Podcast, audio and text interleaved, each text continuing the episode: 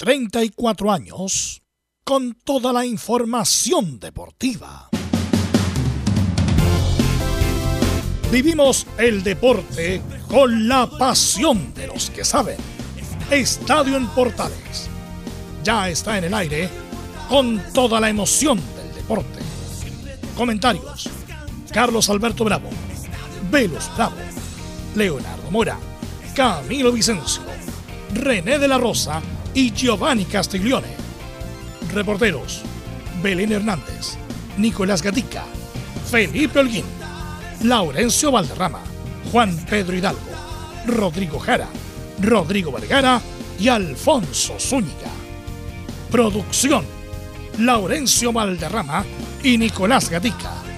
Edición, Leonardo Mora. Dirección, Carlos Alberto Bravo. Estadio en Portales es una presentación de Ahumada Comercial y Compañía Limitada. Expertos en termolaminados decorativos de alta presión. Hola, hola, ¿qué tal? Buenas tardes, ¿cómo le va? Estadio Portales en el aire, día 23 de febrero del 2022. Partió bien la pre-Libertadores, gana Everton y ahora el turno de Audax Italiano con un equipo difícil como Estudiantes de La Plata en el tenis gran triunfo de Tabilo y mañana es un partido esperado, enfrenta a Garín. De buen paz, firmó por cuatro años con la Católica y se convierte en el sexto refuerzo. Colo Colo ruega no ser castigado y pone firme y se pone firme para sacar a los violentistas del Estado. Vamos ahí de inmediato con la ronda de saludos con estos reporteros. De inmediato saludamos a Nicolás Gatica que nos va a informar de todo lo que está pasando con Colo Colo. Nicolás, buenas tardes. Sí, buenas tardes a todas las sintonías de en Portales. Claro, estaremos revisando ahí qué declaraciones dejó este, el presidente de Colo Colo y también de Blanco y Negro Edmundo Baer sobre ese tema. Hay que ver hoy día o en las próximas horas qué va a pasar con la sanción. Todavía no hay nada oficial. Y también sabremos cómo está preparando el duelo del día domingo frente a Huachipato a las 12. Perfecto, esto y mucho más nos va a contar Nicolás Gatica. Don Felipe Holguín, ¿cómo está usted? Buenas tardes. ¿Cómo están las cosas en la U? Buenas tardes. Muy buenas tardes, don Carlos Alberto. Gusto en saludarlo a usted y a todos los oyentes de Estadio en Portales que nos escuchan a esta hora de la tarde. Por supuesto, comentarle que hoy fue presentado oficialmente refuerzo con que se va a cerrar el, plantel 2022 en la Universidad de Chile. Estoy hablando del hijo pródigo que vuelve a la Universidad de Chile, por supuesto, Luis Felipe Gallego, que viene del fútbol griego del Creta y por supuesto va a ser la última incorporación del cuadro azul. Tendremos además declaraciones del jugador, esto y mucho más en Estadio, en Portales. Perfecto, muchas gracias. Luis Felipe Gallego ya es jugador entonces de Universidad de Chile. Belén Hernández, ¿cómo está usted? Muy, pero muy buenas tardes. Estábamos conversando con la que reportía el puntero del campeonato. Muy buenas tardes, don Carlos Alberto, y a todos los que nos escuchan hasta ahora. Como bien usted lo dijo, eh, eh, en la mañana, hace unas horas, la Universidad Católica confirmó su sexto y último refuerzo de cara a esta temporada. Nehuen Paz finalmente llegó a la precordillera para, en reemplazo de, de Valver Huerta y vamos a, estar a la espera de, de, la presentación, de lo que será la presentación dentro de estos días y vamos a tener declaraciones de Alfonso Parot. Esto y más en Estadio Portales. Perfecto, muchas gracias. Está por ahí también para el informe de la B a cargo de don Rodrigo Jara. Rodrigo, buenas tardes. ¿Qué tal? Buenas tardes, querido Carlos, y a todo el equipo de Estadio en Portales, a todo el panel y a nuestros compañeros también reporteros. Le vamos a contar en nuestro reporte del ascenso nacional lo que ha ocurrido en la apertura de esta nueva fecha y también una previa respectiva al partido de Fernández Vial que visita a Recoleta en su debut en el torneo de ascenso chileno. Perfecto, muchas gracias Rodrigo. Saludamos de inmediato a Laurencio Valderrama, creo que sigue en Viña del Mar. Pero parece que tenemos saludo de Laurencio. Laurencio. Laurencio. Muy buenas tardes muchachos, un gran saludo desde acá, desde la ciudad Jardín de Viña del Mar, donde Everton logró una gran victoria 3 a 0 ante Monagas en el estadio de Sausalito de Viña del Mar. Por supuesto estaremos con las reacciones del Paqui, de Francisco Meneghini y de Lucas Di Llorio, la gran figura del partido con dos goles. Y también estaremos con la previa del partido de Audax italiano ante Estudiantes de La Plata, con las declaraciones del capitán Osvaldo Bozo y del técnico Ronald Fuentes. Estimados en Estadio Portales. Perfecto, muchas gracias, don Laurencio Valderrama. Nuestros comentaristas, nuestros estelares, don Camilo Marcelo Vicencio Santelice. ¿Cómo está usted? Buenas tardes. Muy buenas tardes, Carlos, para usted y para todos los auditores de Estadio en Portales. Con la alcaldesa creo que estaba Laurencio, pero bueno. Sí, eh, tiene una reunión con la alcaldesa, sí, bien interesante. Ya. Sí, bueno, lo de por lo menos comenzó bien la, la Copa Libertadores para los equipos eh, chilenos con, con, Everton. Lo habíamos dicho que tenía que la obligación de ganar y bueno, triunfó. Hay que esperar hoy día Audax la tiene más complicada con Estudiante de La Plata. Ok, ¿qué tal Velus? Buenas tardes. Así es. Bueno, como tenemos mucha información, vamos con los titulares que lee nuestro compañero Nicolás García.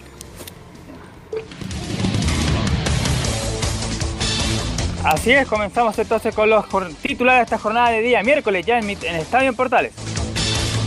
Comenzamos con chinos por el mundo y la recuperación de Paulo Díaz, que no estuvo por lesión la fecha anterior en River Plate.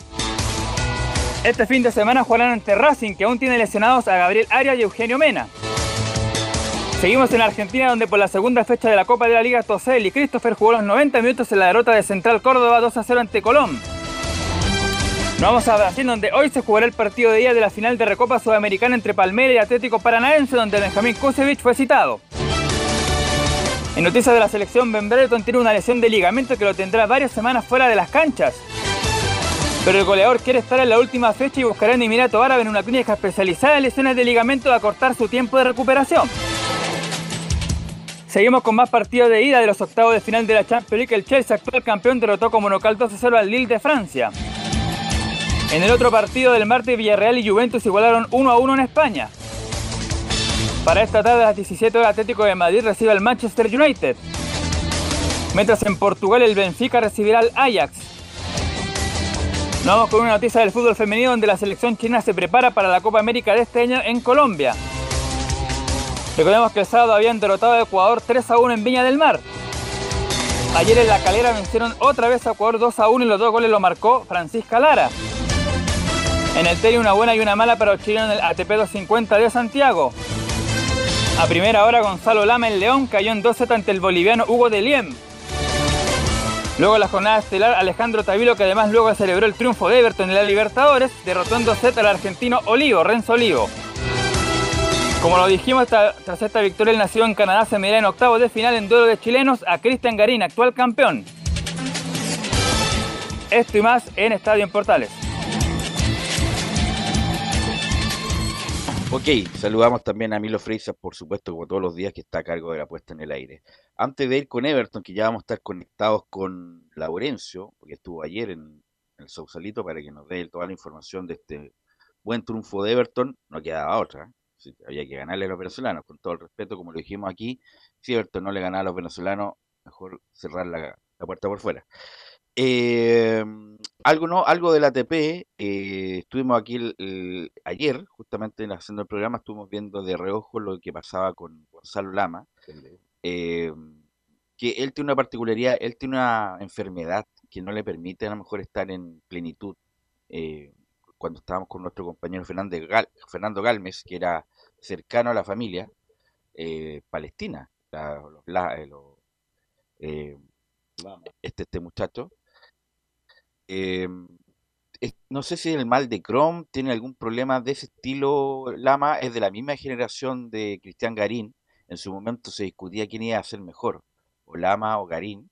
Bueno, eh, por varios escalones Garín. No sé si tendrá que ver la enfermedad o también porque proyectó mal la carrera, no se reunió bien con algunos entrenadores, un tipo muy luchador, muy metedor, pero ayer es como que estaba una marcha menos. Igual que en el fútbol, estaba como con una marcha menos con Delien, que un jugador eh, correcto, de los más destacados, el más destacado yo de la historia de, Bolivia, que ya está dentro de los 100, ha, participado en la ATP, ha estado en cuartos de final, ha jugado Gran, jugado Gran Slam, debe ser de lo mejorcito que ha tenido Bolivia en el último tiempo, y Lama no tuvo nada que hacer ayer, no tuvo nada, a pesar de que peleó, luchó, eh, pero no, tuvo nada que hacer, como que la aceleración del golpe de Lien era mucho mayor que el de, el de Lama.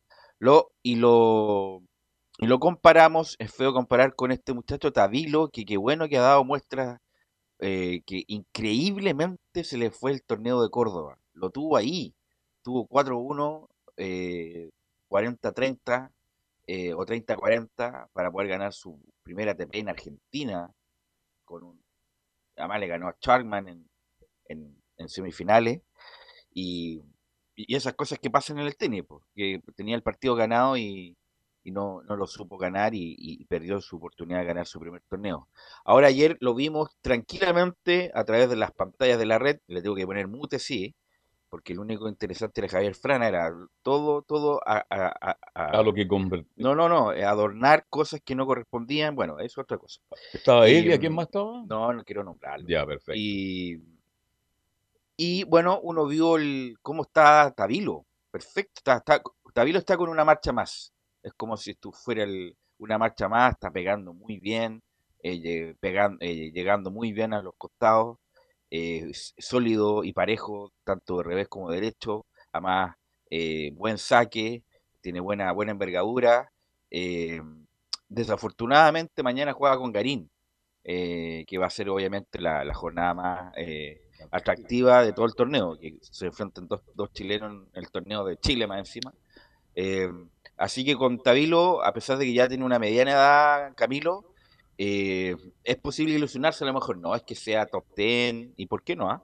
pero o top 20, pero por lo menos esté dentro de los 50 en el corto plazo, Camilo. Sí, por lo menos por lo que está mostrando hasta ahora, da para justamente para, para ilusionarse y ahí ya empezaban, incluso ya, ya, ya habían pronóstico a propósito del partido con Cristian Garín, de que justamente llega, llega mejor momento que, Cristian Garín y que muchos ya apostaban o ponían fichas a que podría ganar el partido de, mañana, porque va a ser el atractivo perfectamente lo puede ganar, pues velo, si lo vimos anoche, jugó muy bien, seguro, con personalidad.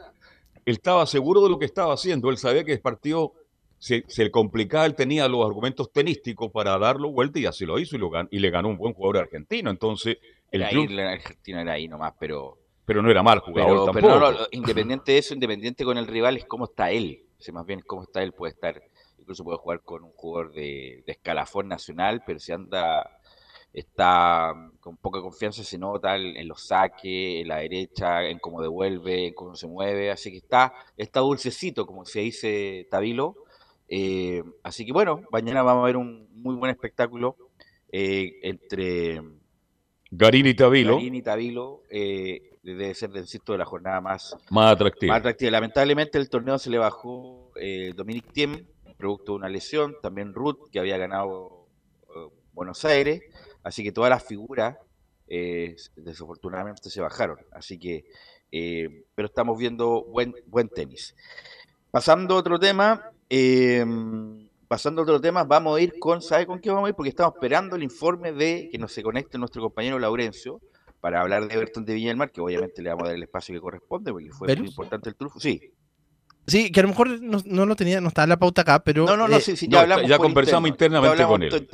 Salió a la oficina de la alcaldesa y conversamos con él. Era otro, era otro tema de, de Isla que no va a ser considerado en el Flamengo. Cuéntame, cuéntame, esa noticia la estaba recién viendo. Cuéntame tú qué es lo que pasó, qué es lo que ha pasado con, con, con lo de Isla. Sí, justamente eh, el técnico no lo tendría considerado. Esa es la información. El técnico, en este caso, eh, de mm, eh, Paulo Sousa, no considera a Mauricio Isla en el plantel de Flamengo. Y solo ha participado 160 minutos de un total de 450 posibles.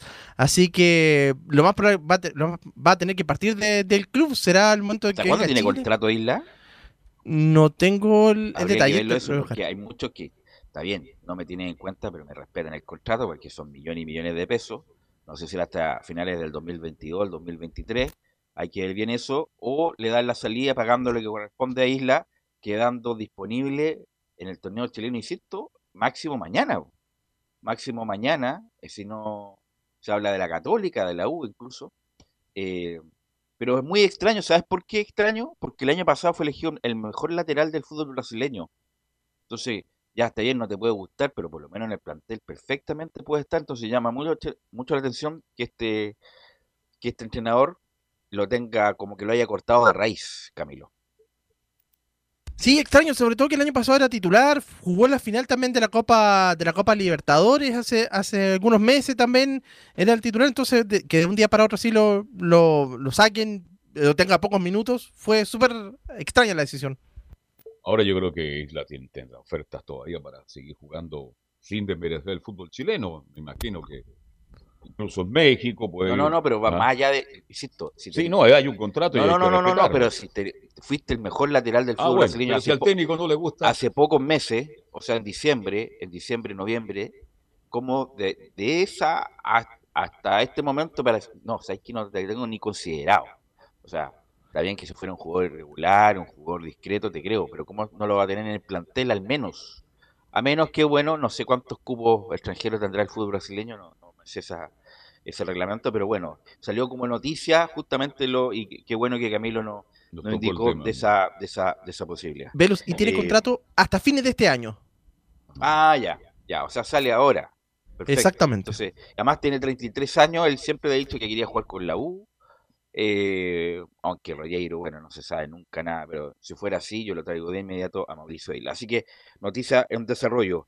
Eh, vamos con Laurencio, que ya lo, habíamos coordinado antes para que nos dé informe. Él estuvo presente, nos informó, nos despachó también para Fútbol Algo Más, Laurencio Valderrama, para que nos cuente este excelente triunfo de Everton ante el Monagas de Venezuela, Laurencio. Hola, muy buenas tardes, Velo. Renovamos el saludo y justamente estamos acá en la ciudad Jardín don- con este gran triunfo del Everton de Viña del Mar 3 a 0 ante el Monagas. Nos comentaban algunos colegas acá de la quinta región, el mayor triunfo en la historia de Everton en Copa Libertadores. No ha jugado muchas veces en la Copa, pero ciertamente eh, es el triunfo más importante que ha tenido el Ever ¿Será- Forever en este certamen eso? No, no, continental. no, En cuanto a números. No, no, a eh, eh, eh, eh, me refiero en, en cuanto a los goles, en cuanto a los goles, el, el más Ah, expresivo, digamos. No, Para eh, mí el quizás triunfo no más importante, importante pero sí. es cuando le ganó a la nubes en Buenos Aires. ¿Mm? Ah, sí, sí, justamente.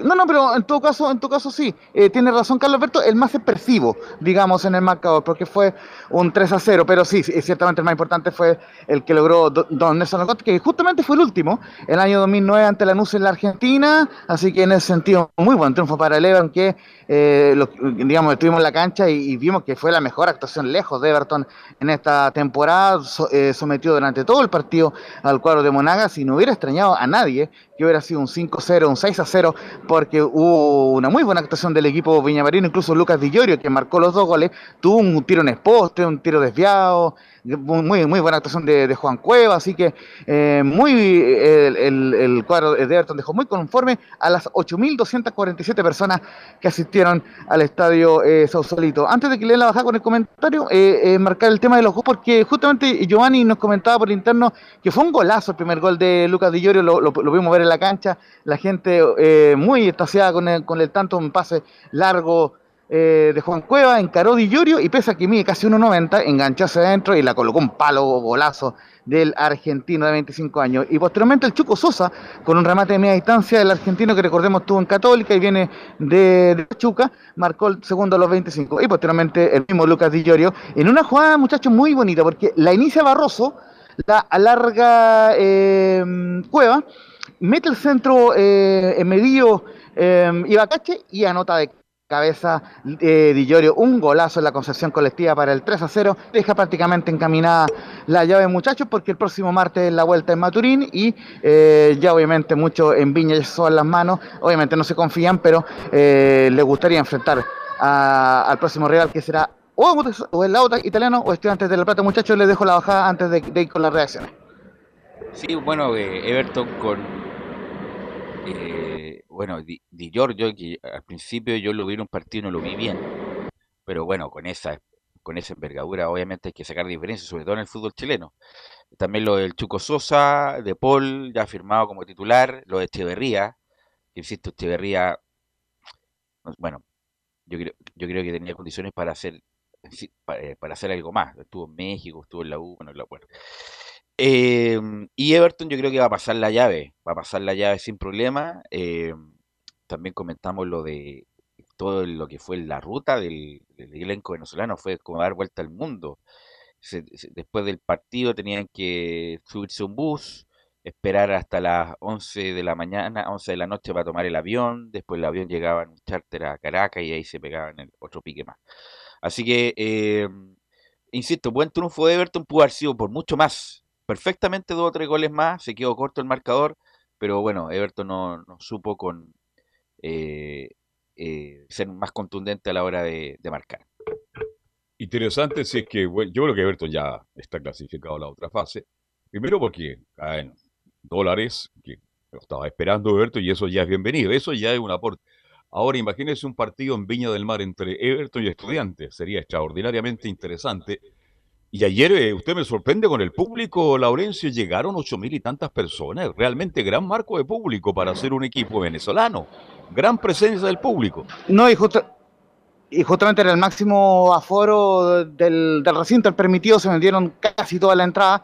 Ciertamente era porque Everton, como le decía, estuvo 13 años sin clasificar a la Copa entre medio jugó Copa Sudamericana, recordemos, pero no había jugado Copa Libertadores en 13 años. Justamente la última fue el 2009, en esa campaña donde Everton terminó con 8 puntos, incluyendo el triunfo ante la NU, pero que no pudo clasificar a los octavos de final. Pero sí jugó fase de grupo y pasaron, como les digo, 13 años para que Everton volviera a jugar una Copa Libertadores y está la ilusión intacta en el cuadro villamarino de poder avanzar a la tercera fase y después, por, supuesto, a una fase de, eh, eh, de grupos. y todo lo Berrío iba, a hablar, claro, disculpa Laurencio, que Berrío, el hombre que formó Colo Colo, que fue de, los mejorcitos, sino el mejor de, de, Everton el día de ayer. No, y hubo varios puntos altos, el mismo Echeverría, que está, eh, ¿sabe qué? Eh, ¿Sabe qué, muchachos? Echeverría ha crecido mucho como jugador con Julio Barrosa al lado. lo ha comentado en algunos, en, algunos medios allá en la quinta región, así que en ese sentido, eh, eh, les voy a leer titulares de la, de la prensa de acá, pero eh, primero vamos a ir con las reacciones del Paqui Meneghini, con dos declaraciones del Paqui. La primera, el partido de hoy generamos más ocasiones y fuimos más contundentes el a 0-2 que ante Coquimbo Unido. Sí, creo que sí. Creo que el partido de Coquimbo fue muy bueno, eh, pero el de hoy creo que lo pudimos, lo pudimos sostener por más tiempo, generamos muchísimas ocasiones y fuimos más contundentes que con Coquimbo y eso nos dio, nos dio más tranquilidad.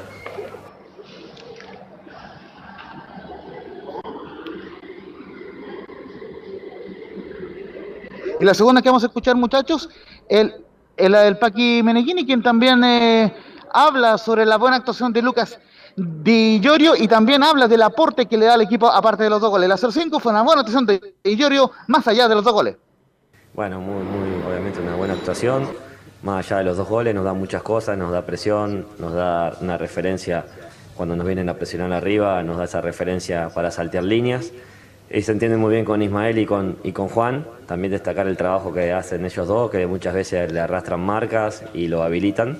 Así que, bueno, hemos optado varios partidos seguidos por jugar con ellos tres. Cada partido se entienden un poco mejor y eso es muy, muy positivo. Y ahora vamos con, justamente con el argentino Lucas Di que ojo, tiene cuatro goles en la campaña, o sea, en el temporada, lleva dos goles en la nacional y otros dos goles en la Copa Libertadores. Así que el 0-1, dice Lucas Di Giorgio, hicimos un gran partido y ahora debemos cerrar la clasificación allá. Creo que hicimos un gran partido. Eh, es un resultado que te permite trabajar con tranquilidad, pero quedan 90 minutos.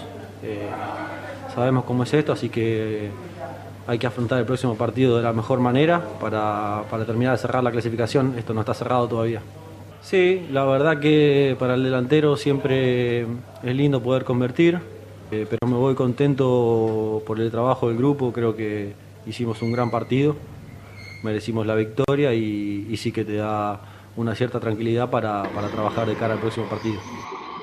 Para la gente que no sabe, Laurencio, ¿de dónde viene Lucas Llorio? ¿De dónde viene? Sí, justamente es un centrodelantero que viene del, el argentino, me parece que es Central Core, por aquí justamente teníamos el dato, pero lo cierto es que eh, es un delantero que, pidió el Paqui Meneghini y que tiene 25 años, mi 1.90, y en ese sentido eh, ha, sido fundamental en este inicio de torneo para el cuadro del Everton. Y justamente le, preguntamos, comentario importante también, cómo sintieron el apoyo de la gente. Eh, recordemos lo, que les decía, casi 8.000 personas, más de 8.000 personas llegaron a Sausalito de Viña del Mar, un ambientazo el que se vivió eh, ayer martes en, Viña y justamente el Acero dice estamos muy contentos con la gente, es un apoyo que se siente y el objetivo es clasificar a la fase de grupo. Eh, muy contento, la verdad que se vio un estadio con muchas ganas, la gente alentando en todo momento y eso es lindo, la verdad que, es un apoyo que, se siente dentro de la cancha. Así que muy contento y que se queden tranquilos que, vamos a trabajar de la mejor manera para, para, cumplir el objetivo, que es clasificar a la Copa. De Cerro Largo, Uruguay, viene Laurencio Llorio. Claro, 25 años. Ah, ahí está, justamente. Como dice Laurencio, 25 años, viene de Cerro Largo. Bueno, debutó en Aldo Civi, estuvo en la Liga de Puerto Viejo, Cerro Largo y ahora Everton de Viña del Mar. O sea, no ha jugado en, un equipo importante de Argentina, sí. Perdón, eh, sí, lo que tú decías, eh, efectivamente, en el primer partido contra Colo Colo, claro, ahí no se vio bien, pero después contra, contra Coquimbo, contra la Unión, también convirtió un buen, un bonito gol y ahora en el partido de, Copa Libertadores. Eh, una pregunta. y, y con eso. Perdón, Laurencio, estaba citado Pereira.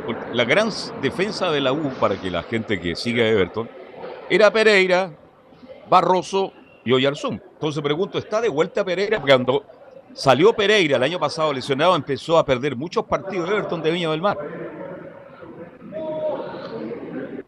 Sí, eh, justamente eh, me parece que sería solamente una decisión técnica que no esté eh, Sebastián Pereira como titular en el equipo, pero, pero lo cierto es que eh, lo que le quería comentar una cosa sobre Lucas Di Llorio. En el primer partido que nos tocó ver in situ, porque estábamos en el Monumental viendo a Colo Colo con Everton, lo dijimos en la transmisión, estaba muy solo, no, no tenía el acompañamiento necesario, eh, solamente estaba eh, Juan Cuevas como hombre ofensivo y el resto se nos va a defender ante lo que fue una tromba en ese, en ese y que eh, podría haber ganado incluso por, por más goles. Eso fue una falsa o, no buena de Everton de Mar, pero mejoró ante Coquimbo, también mostró más Antonio, más allá de que la figura fue de Paul, y ciertamente mejor actuación ante Monagas el día de ayer. Justamente el, leer brevemente algunos titulares de la prensa de acá, de la quinta en el diario La dice tiene festival Ever, eh, el Everton Monagas en Sausalito y un poquito más formal dice festeja con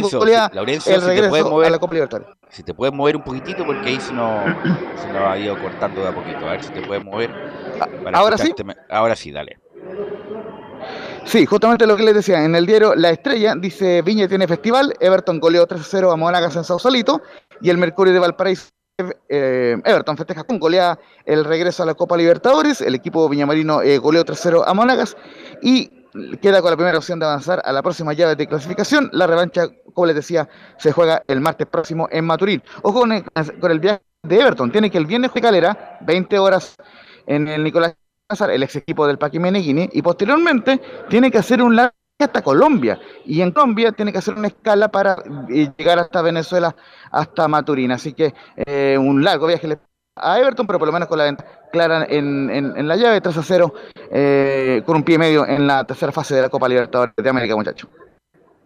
Sí, y como te dices tú, Everton después del que se abrió la posibilidad de ir al estadio, después de las restricciones el año pasado, fue yo creo que el club, junto con Colo Colo y Católica, que más gente llevó al estadio. No meto la U ahí porque la U no podía tener, no podía llevar gente, estaba sin público en Rancagua, así que prácticamente no llegó y además se sancionó al segundo partido. Junto con Católica Colo Colo debe ser el club que más gente lleva a los estadios en este momento. Hay ojalá este entusiasmo permanezca y sabemos por varias razones del hinchismo del hincha de Everton merece un equipo protagonista hace mucho tiempo Ojalá que le vaya bien en la Copa ojalá que clasifique la fase de grupo y ojalá que en el campeonato local esté peleando arriba. Así que no, no es de extrañar las casi 8.000 personas que llegaron ayer a, a Sausalito para ver el partido. ¿El partido de vuelta cuándo es, Laurencio? El próximo día martes eh, es a las, eh, em, a las 19.15, es el mismo horario de esta jornada y recordemos que ya no vale el gol de visita, así que importante eh, será lo que pueda realizar el Everton. Ah, y ojo, lo que me preguntaba, corregimos. Sebastián Pereira entró en el minuto 73 en el partido por Álvaro Madrid, así que está en la banca, ya venía volviendo Sebastián Pereira. Claro, por eso entró en el segundo tiempo. ¿Y por el torneo local, Everton juega cuándo? El viernes. Viernes, 20 horas, ante Unión Calera, el ex equipo de, de Paquimeneguín, allá en Nicolás Chaguan Nazar. Sí, me imagino que después viene porque tienen que hacer el medio, la media vuelta para llegar a Venezuela más o menos. Santiago, Colombia, Colombia, Venezuela. Una logística tremenda. ¿Algo más, Laurencio? Yo quiero hacer una pregunta. Eh, estoy preocupado por la cancha. Yo creo que esta pareja, pero la vi muy amarilla porque se da la sensación de que el partido Chile-Uruguay hoy día parece que se está jugando en Viña del Mar, Laurencio. Mira, por, eh, don por lo menos vi que la cancha está en buen estado, sin embargo, la gente de venezolana sobre todo reclamó eh, que la cancha estaba muy rápida porque le habían regado mucho. Eh, sí, el técnico dijo que era para ambos equipos, pero que a ellos le afectó un poco más. Así que solamente eso, que la cancha está un poco rápida, pero yo la vi ahí en el Sausalito y, y está en buenas condiciones, no óptimas, pero está en buenas condiciones. Y, creo yo que si juega Chile en marzo, va, eh, va a estar 10 puntos para esa fecha. Ok, Ok, gracias Laurencio. Nos encontramos en un rato más para el informe de las colonias que está ahí eh, trabajando Laurencio Valderrama. No es que esté de turismo. ¿Cómo dice que está en la playa de Acapulco? No, no, no, es que esté de turismo, está trabajando, estuvo, estuvo, trabajando ayer y hoy día tuvo una reunión también de trabajo. Así que nos, nos encontramos en los próximos minutos. Sí, claro, estuvimos también trabajando para el estadio, también estuvimos para el estadio AM también. Fuerte abrazo.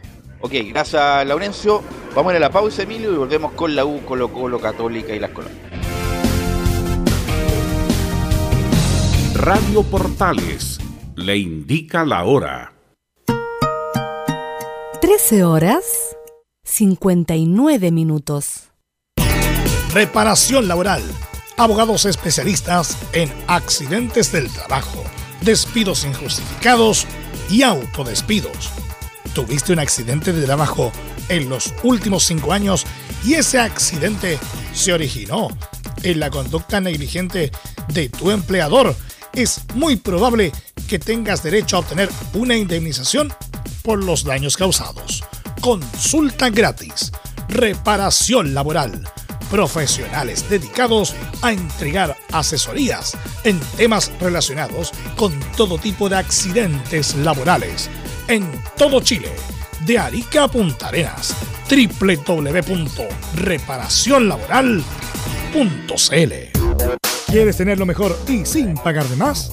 Las mejores series de televisión, los mejores eventos deportivos, equipo transportable, películas y series 24/7. Transforma tu TV a Smart TV.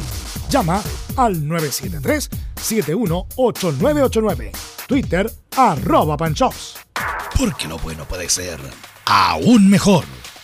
Prepárate a conocer la evolución de la Primera de Chile. Bienvenido a Portales Digital. Ingresa ya a www.radioportales.cl y descubre nuestra señal en vivo en audio y video, además del tradicional 1180m. Mantente al día con las últimas informaciones de Chile y el mundo e interactúa con nosotros a través de nuestras redes sociales en Facebook, Twitter e Instagram. Recuerda www.radioportales.cl La nueva multiplataforma de la Primera de Chile ahora es aún mejor. Termolaminados de León. Tecnología alemana de última generación. Casa Matriz, Avenida La Serena, 776, Recoleta. Bono 22 622 5676. Termolaminados de León. Vive el verano en Portales Digital. La primera de Chile, viendo el país de norte a sur.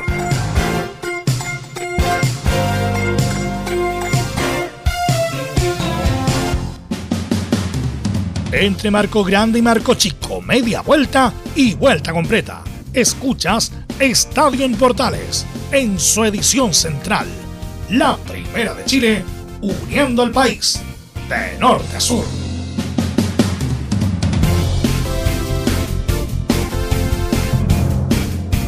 con 02, 14 con 02. Reparación laboral, abogados especialistas en accidentes del trabajo, despidos injustificados y autodespidos. Consulta gratis en todo Chile en reparacionlaboral.cl. Reparación laboral es tu mejor respuesta. Y vamos a ir inmediatamente con Felipe Holguín, ya que hubo día de presentación, Felipe.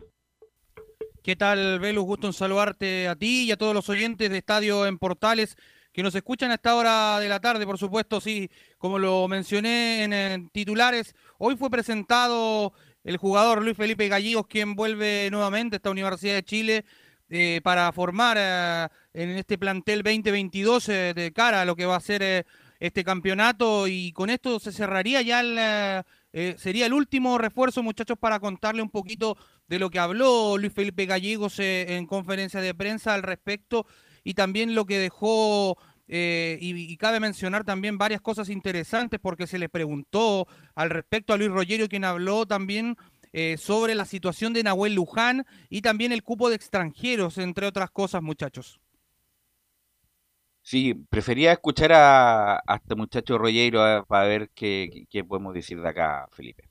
Por supuesto, vamos entonces eh, pasemos a revisar las primeras declaraciones de, Luis Rogerio acá en la Primera de Chile, donde dice los cupos de extranjeros son una posibilidad, no una obligación, y se refiere también a la situación compleja de Nahuel Luján en la Universidad de Chile. Sí, o sea, lo- los cupos de extranjeros son una posibilidad, pero no una obligación. Entonces nosotros vamos a utilizarlo en la medida en la que consideramos que necesitamos jugadores. Y en este caso, efectivamente, nos queda libre eh, ese, ese cupo de extranjero.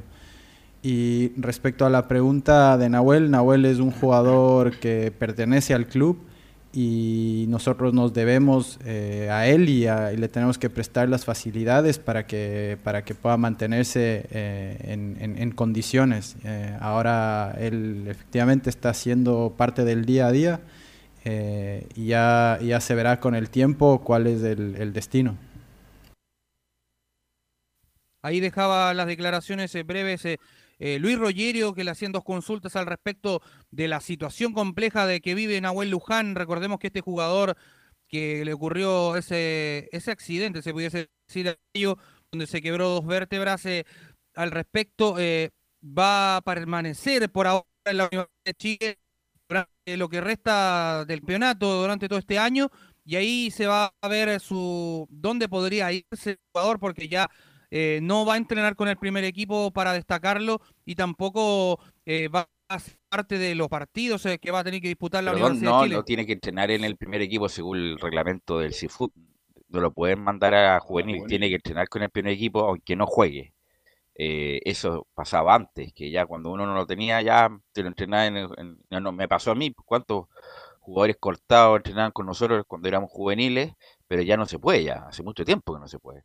Eh, así que va a entrenar en el primer equipo, a lo mejor no va a hacer los mismos trabajos, pero tiene que entrenar con el plantel para estar disponible en algún momento. Eh, y, pero habla, tenemos el audio de que habla que no va a haber un, un central más, eh, Felipe, ¿o no? Eh, sí, ese es el que. Porque terminó hace poquito la conferencia. Ah, ya, ok, no lo tenemos. no entonces. mandaron ni siquiera audio con eso. No sé si Felipe el que tiene problema en internet, Camilo, ¿no? Sale entrecortado. ¿ah? ¿Camilo? También Sí, ahí sí. está- Es Felipe el que se escucha entrecortado. Ah, ya, Felipe, coge- Ya, sí, porque como que- estamos fuera acá, pensás que... A ver si Felipe se mejora tu conexión porque te escucha medio cortado. Eh, bueno, es una mala noticia, es una pésima noticia para el hincha de la U que se ilusionaba hasta mañana, hasta las 12 de la noche, antes que, obviamente, que llegara un central. Eh, por eso me hubiera encantado que le hubieran hecho preguntas a Roger en el sentido de la urgencia, ni, siquiera es una solicitud ya para completar plantel y que esté bien cubierto. La, la, la U necesita un central urgente, urgente. Eh, Cuando lo más probable, lo digo a decir inmediatamente, a menos que pase algo extraordinario, ¿ah? la U va a perder con Colo Colo, eh, el Monumental, como ha perdido los últimos 10 años, a pesar de que algún empate la U ha sacado. Con esos centrales, la U no tiene nada que hacer ahí en el Monumental. Entonces, eh, me extraña que no, y, bueno, obviamente que los directivos no tienen nada mucho que hacer porque eh, parece que no hay respuesta, por algo se fueron los Chapira, pero la U, in- insisto, cualquier hincha que sabe un poquito o nada de fútbol, entiende que la U le falta un central. Sí, eh, no sé si en las próximas horas podrá cambiar de opinión la U, pero me imagino que Rogueiro estará conversando con Escobar, la Si intimidad. dijo que la- no, ya, pues eso- Ah. eso- a, eso estamos hablando, que dijo que ya, si no va a haber más, No, pero es que se yo cerró creo el que hay que insistir, pues, Velo, hay que insistir, hay que buscar algún dirigente que participe también de la reunión, porque en la U no puede, yo estoy contigo ahí, no puede con esos centrales, no puede, si no pudo, imagínese contra Ñublense, ¿va a poder contra Colo Colo, contra la Católica? Esa es la gran pregunta del millón. Carlos- Y si no se dan cuenta que les falta un central, quiere decir que están viendo muy mal el trabajo de Escobar en lo que resta para Universidad de Chile. Sí, te escucho. Y la apuesta no será el volante central que está que contrataron y- con, con Bruno. Yo lo dije. ¿se acuerda que yo lo dije? No, a lo mejor va a terminar jugando No, de pero- central el no, amigo no, no, no. Brum. Me refiero de que ahí se soluciona el problema en la zona del mediocampo y que eso afirme- sí, afirma mucho, pero Sí. el fondo de la U es muy malo, Camilo, es muy malo. Muy Nece- malo. necesita un, un central urgente. Bueno, Ruggiero no lo ve así. Y más encima, el tonito también me, produ- me produce más desesperación, Felipe. Sí, y como bien lo comentaba al respecto eh, en esta presentación donde habló Luis Felipe Gallegos, eh, hombre que vuelve después de mucho tiempo a la Universidad de Chile, estuvo ya casi 13 años, si es que no me equivoco, en la Universidad de Chile, después de ahí partió al fútbol mexicano y se fue al, fútbol griego. Pero al respecto de esto, pasemos a escuchar las primeras declaraciones de Luis Felipe Gallegos, donde dice y menciona que vengo a aportar dentro del camarín mi experiencia. Vengo a aportar desde, desde primeramente dentro del camarín. Yo creo que ahí es fundamental el rol que vamos a tener los jugadores que, que tenemos más, más edad, más experiencia, por así decirlo. Eh, dentro del campo, el sacrificio, el despliegue físico, eh, el orden táctico va a ser fundamental, una disciplina también dentro del campo de juego. Eh, ser el encargado, no solamente yo, sino todo el medio campo, que el equipo no se parta, mantener un orden eh, defensivo, de ahí partir hacia arriba, tratar de, generar una presión alta, que es lo que también busca el técnico.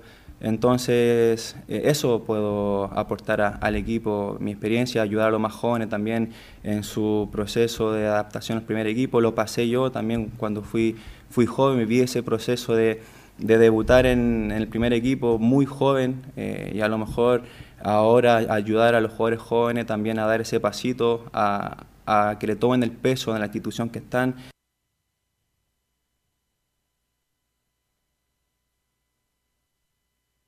Felipe Holguín. Así es, y ahí estaba la, una de las declaraciones del nuevo último refuerzo también que se cerraría esta temporada 2022 eh, para la Universidad de Chile. Eh, de cara a lo que va a ser este campeonato, mucho se ha hablado también que irían a buscar otro refuerzo en junio ya pero para el mercado, pero eso se verá más adelante como lo que tiene que analizar según cómo le vaya a la Universidad de Chile en esta temporada, ya eh, pensando en todo lo que se le viene a la U, el, el clásico con Colo Colo, que está a la vuelta de la esquina. Eh, también, bueno, se le preguntó también en el respecto a Luis Felipe Gallegos ¿Qué lo motivó venir a, la Universidad de Chile y si le gustó este proyecto, de dónde, qué, lo incentivó a venir a la U? Pasemos a revisar las siguientes declaraciones de Luis Felipe Gallegos, donde dice, me motivó el proyecto. Sí, el, volver al club, la verdad que me motivó el proyecto desde un inicio, la comunicación que tuvo Luis conmigo, tanto con mi representante también. Eh, duré 10 años en el extranjero y la verdad siempre seguí al club desde, desde que me fui.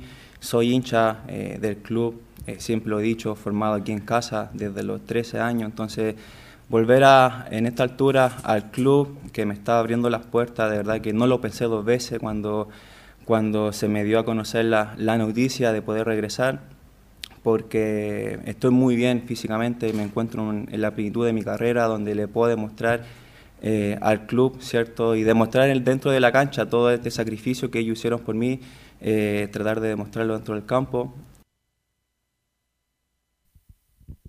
Ahí están las declaraciones de Luis Felipe Gallegos, muchachos, quien eh, hacía referencia, bueno, en el momento que llega todo sobre por qué lo incentivó a venir a la Universidad de Chile. Pasemos a revisar una más de y la última de Luis Felipe Gallegos acá en la primera de Chile, donde dice en divisiones inferiores me me como volante interior y ahí y cuenta más o menos eh, qué posición va a jugar en la. En divisiones inferiores me formé como volante interior, también pegado a la banda, eh, como tú lo dices, en el 2011 con San Paolo me tocó jugar de, de, extremo, pero a medida que mi carrera fue, fue creciendo en el extranjero, eh, conocí el puesto de, de segundo contención o, de volante interior, donde me puede capacitar de la, de la mejor manera, donde pude encontrar mi mejor versión en ese, en ese puesto, donde me permite competir de la mejor manera, me permite también pisar ambas áreas. Eh, desempeñarme bien físicamente, yo creo que ahí en, en ese puesto donde mejor eh, me siento y donde la mejor versión puedo demostrar. ¿Qué espera usted, Gregor Perdón, yo, con, yo me acuerdo Gallego cuando él bien dice, claro, él fue formado en la U como extremo izquierdo, pero cuando jugó de punto izquierdo pegado a la línea, yo recuerdo algunos partidos no lo hizo mal verlo en esa posición. Claro, ahora ya tiene 10 años más también. ¿ah? No, Gallego es un buen jugador un buen jugador. Técnicamente muy bueno. Buen jugador, era de los, salió muy joven de, la U, porque ya queda libre eh, y se va a la Unión Berlín, me acuerdo. Se va a Alemania y ahí tiene todo un tránsito por México, donde sus mejores momentos fueron en Lecaxa, donde fue, donde fue titular. El, ah, el que me habló muy bien de él fue Marco González, que en su último periodo lo tuvo de compañero y que Gallego era jugaba muy bien. Te puede hacer toda la banda Gallego. Te puede jugar de lateral incluso, de lateral izquierdo, de volante por izquierda y incluso más arriba. un extremo, un, un- un extremo entre comillas también por izquierda. Así que viene con 30 años, viene eh, maduro, viene con ritmo, así que tiene que ser titular indiscutido, lo mismo que el uruguayo Brum, eh, y no sé qué va a poner ahí de, por la derecha. Pero aquí lo que llama la atención es, lo del central. Lo del central eh, eh, es para es para entristecer a la gente de la U, que insisto, con esos dos centrales la U no, no tiene mucho que hacer. Faltaba un central, insisto, no, no vi la conferencia, me hubiera gustado que le explicaran en el sentido de que la U se vio muy mal con los centrales, muy mal la defensa, dos jugadores jóvenes, Carrasco que hace un año que no juega va a ser, va a ser titular en la U, y Tapia que también es muy joven, 22 años, pero también está muy verde para tener la responsabilidad de, de llevar la, la campaña. Así que, bueno, eh, y lo de y lo de Luján, que ya está dicho, va a quedar en el plantel ahí como flotando, la verdad. Es que lo más extraño, Velus, Sí, eh, lo más extraño es que, es que si todos se dan cuenta, porque yo también veía las redes y muchos hinchas de la U sí. eh, se dan cuenta, oye, la, la defensa, pero que los, los mismos que están ahí, el entrenador Rogerio también, que está viendo, y, el, y habrán otros asistentes también eh, que no se den cuenta ellos, eso es lo más, lo, lo más terrible. muy, el entrenador lo visto está muy, eh, no, no, no es, no es la palabra, muy subordinado a lo que diga el gerente deportivo y la dirigencia. Eh, insisto, hay que ser, no hay que ser ni especialista en fútbol para darse cuenta que la U necesita un central urgente, porque estos dos muchachos dan- no dan el ancho todavía. Y bueno, la U va a quedar así. Y el problema, el problema es que cuando la U llegara a perder y feo, eh, bueno, lo van a apuntar con el dedo justamente porque no vislumbró que la U necesitaba un central urgente. Es una cuestión de necesidad. Se lesionó Casanova, que era el más decente de atrás, y, no va a estar eh, un, un central. Así que bueno, Ahora, este mm, Felipe, que por un, bueno, debuta, me imagino, ante O'Higgins de Rancagua, porque no va a estar Poblete, ¿no? Así es. Ah, ya- eh, ¿Mm? pero Poblete es mixto. Bruna es volante central. Sí. Pero bueno, ¿quién sale ahí eh, en Y ese Seymour, diría ir a entrenar con Luján todo el año. No, son No, bromas. favor. Eh, insisto, Seymour no tiene nada que hacer en la U. No tiene nada que hacer en la U. Seymour, gran persona, buena gente, decente, simpático, amable, espectacular. Pero para ser el volante central de la U no tiene nada que hacer. Seymour, así que Brum va a tener que ser el hombre titular indiscutido en esa zona, Felipe. Velos incluso ayer, ¿sabes qué? Vi, vi que estaba por, por regresar, por venir al fútbol chileno, eh, Lorenzo Reyes a Ñublense, y ahí uno se da cuenta en la U, perfectamente podría haber, eh, podría haber andado, pues si viene de México. Sí, sí, sí, la- lo que supe yo que se hicieron las gestiones, pero que no estaba en condición física. Bueno, no le ha costado mucho ponerse a Lorenzo. Eh, él es su representante es Sergio Llovino, que lo va a colo- colocar en Ñublense, donde Llovino tiene acciones en Ñublense. Eh, pero Lorenzo Reyes es mucho más que Seymour, sin duda. Eh, y hubiera sido también importante su, su llegada. Independiente que estaba guatoncito Lorenzo Reyes y estaba jugando una liga amateur eh, respecto de fútbol 7, pero hubiera sido una, una buena carta Felipe Holguín.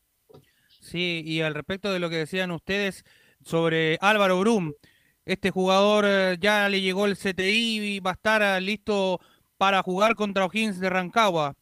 Ya tiene todo listo para hacer eh, de la partida. De hecho, ahora Santiago Escobar va a ver dónde lo va a colocar, si es que lo puede poner, aunque yo creo que lo va a poner al lado de Felipe Seymour, porque no creo que se arriesgue mucho con Camilo Moya mostrando los últimos partidos que ha hecho, que no han sido buenos, pero también puede hacer otra jugada y sacar a Carrasco y ponerlo como central también, porque este jugador también ha jugado de central en el Montevideo City Torque, entonces tiene las dos variantes ahí el técnico Santiago Escobar, quién es el que va a elegir en dónde lo va a colocar a este jugador uruguayo. Que...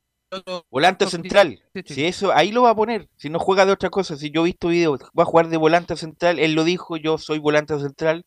Si juego por una cuestión de emergencia del central, es otra cosa. Pero yo soy volante central y ahí juego bien, ya he hecho mi carrera. Así que ahí va a jugar. El resto se tiene que mover. O se tiene que mover Seymour para la derecha, que no existe ahí. O Poblete, que lamentablemente estaba mejorando en ese momento en el partido, queda expulsado. Y Gallego tiene que ser por el otro lado.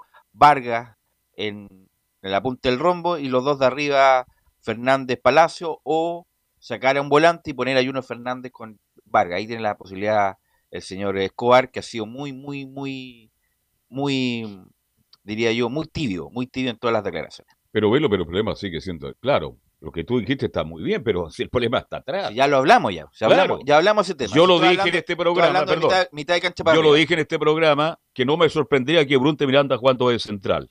No porque lo quiera colocar el técnico en eso, porque no tiene un central. Estoy, hablando que de emergencia va a jugar ahí. Brun dijo cuando llegó yo soy volante central. Si hay una, alguna emergencia juego, pero yo juego de volante central y ahí vengo y ahí quiero triunfar en la U, es lo que dijo cuando llegó. Y perdimos entonces el volante central. Bueno, El así es el fútbol. pues. Va a ver cómo se maneja el amigo en los próximos días.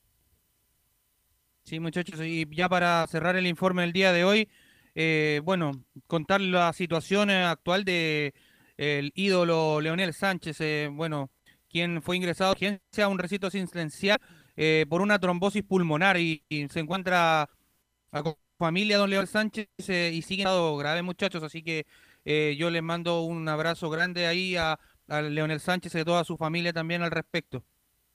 Ok, a ver si ponemos cable de red, Felipe, mañana, si tiene la posibilidad, porque se escuchó muy cortado el día de hoy. Estuvimos adivinando lo que decía. Gracias, Felipe. pues. Buenas tardes. Eh, vamos con eh, Colo Colo. Colo Colo que tiene información, como siempre, porque viene el Guachipato y la U. eh, Nicolás Gatica. Claro, y comenzamos con lo extra futbolístico que ha sido tema, por supuesto, y a la espera, porque hay que recordar que hoy día, miércoles, va a sesionar el Tribunal de Disciplina y ahí se va a ver qué va a pasar primero con la apelación que va a hacer Colo Colo por la tarjeta amarilla de Esteban Pavel, la primera, que fue por reclamo, después la segunda no quedó duda que era para amarilla y fue expulsado, pero van a intentar borrar la primera, aunque se ve difícil porque el jugador fue por un reclamo, así que lo más probable es que se mantenga. La otra, la más importante, la más esperada, la que tiene que ver con el posible castigo para Colo Colo jugar sin público, que podría cumplirse ya en el partido frente a la U más adelante. De hecho, el artículo 66 del Código de Procedimiento y Penalidades de la NFP dice que eh, el equipo que cometa esto- a- estos hechos arriesga sanciones desde una amonestación a tener que jugar entre 1 y 5 partidos sin hinchas en el estadio monumental. Así que es un poco el castigo que se expone Colo Colo, que obviamente va a recibir una, una multa económica, pero lo más importante y quizás lo más duro que se espera, el jugar 4 o 5 partidos sin público en los próximos compromisos. Claro, el punto es saber cuándo va a llegar esa sanción. Si antes del clásico o después del clásico. El punto es que va a llegar. Eso va a llegar. No cabe duda que Colo Colo va a jugar sin público algunos partidos. El punto es saber cuándo. Si después o antes del clásico, Nicolás Gatica. ¿Y qué hace la directiva de Colo Colo, mi estimado Nicolás Gatica, para sacar a esos desubicados, a esos desalmados? No lo han sacado en 30 años, lo van a sacar ahora. Pero tienen que hacer algo, tienen que intentar. Bueno, yo sé Igual, que igual que lo de la U. 30, 40 años pero U, siempre hay que intentar verlo, siempre hay que... Igual que lo de igual la se U, puede cambiar. Igual que lo de la U y que peligrosamente también en la Católica se han metido también eh, elementos eh, agresivos, violentos en la, en la hinchada de la Católica. Así que. Puras eh, palabras, por puras te digo, palabras y ninguna Por eso acción digo, real. no, ¿para, qué, ¿para qué inventar cosas si sabemos que va, a- va a seguir pasando, Nicolás? Claro, y siguiendo con esa línea de las castigos las sanciones, quizás puedan ser un poco extraños, pero recién ahora en el 2022 le llegó una sanción a Colo Colo por parte de Estadio Seguro. Esto tiene que ver en el partido de la Noche Alba del 2019, cuando Colo Colo jugó un partido ante estudiantes de La Plata y cayó 2 a 0. Dice Estadio Seguro multó a los salvos por cometer cuatro infracciones en la normativa legal y reglamentaria para los partidos de fútbol exigida por el departamento perteneciente al Ministerio del Interior y Seguridad. Dice, la sentencia dictada por la Corte de Apelación estableció que Colo Colo deberá pagar 303 unidades tributarias mensuales, aproximadamente 17 millones, 17 mil millones de pesos eso, pago que debe realizar en un plazo de 15, no, 17 millones, debe realizar en un plazo de 15 días hábiles. ¿Por qué se fue esta multa? ¿Por qué? Porque el cuadro algo dispuso de una menor cantidad de guardias que la exigida por la autoridad. Además, Carabinero reportó una falla en las cámaras de seguridad y una falla en el dispositivo de seguridad por la obstrucción de las vías de evacuación. Así que todo eso estuvo en contra de Colo Colo y hoy día fue castigado justamente con esa multa.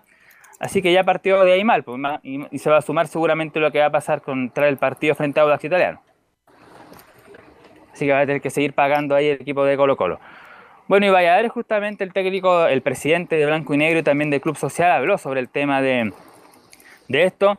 Y claro, aquí justamente un poco lo que decían ustedes, dice lo siguiente Valladares, es un tema altamente complejo, es algo que se arrastra hace más de 30 años. La situación del sábado se hicieron muchos reventones, hinchas ingresando sin entradas en varios puntos del estadio, razón por la que se tomaron algunas medidas excepcionales que las que se toman en los clásicos a punto.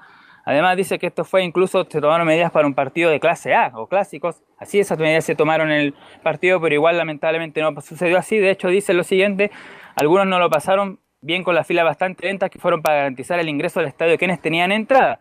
nosotros nos pusimos a disposición y a través de la administración se incluyó la impresentación de una querella que pueda establecer una investigación direccionada a personas que no representan a los colocolinos y que no deberían tener cabida en el deporte. Pero a, a rasgos fue eso, hizo la crítica y dice, claro, hace 30 años no se soluciona este tema y espera que las autoridades se pongan firmes, el presidente de Colo Colo.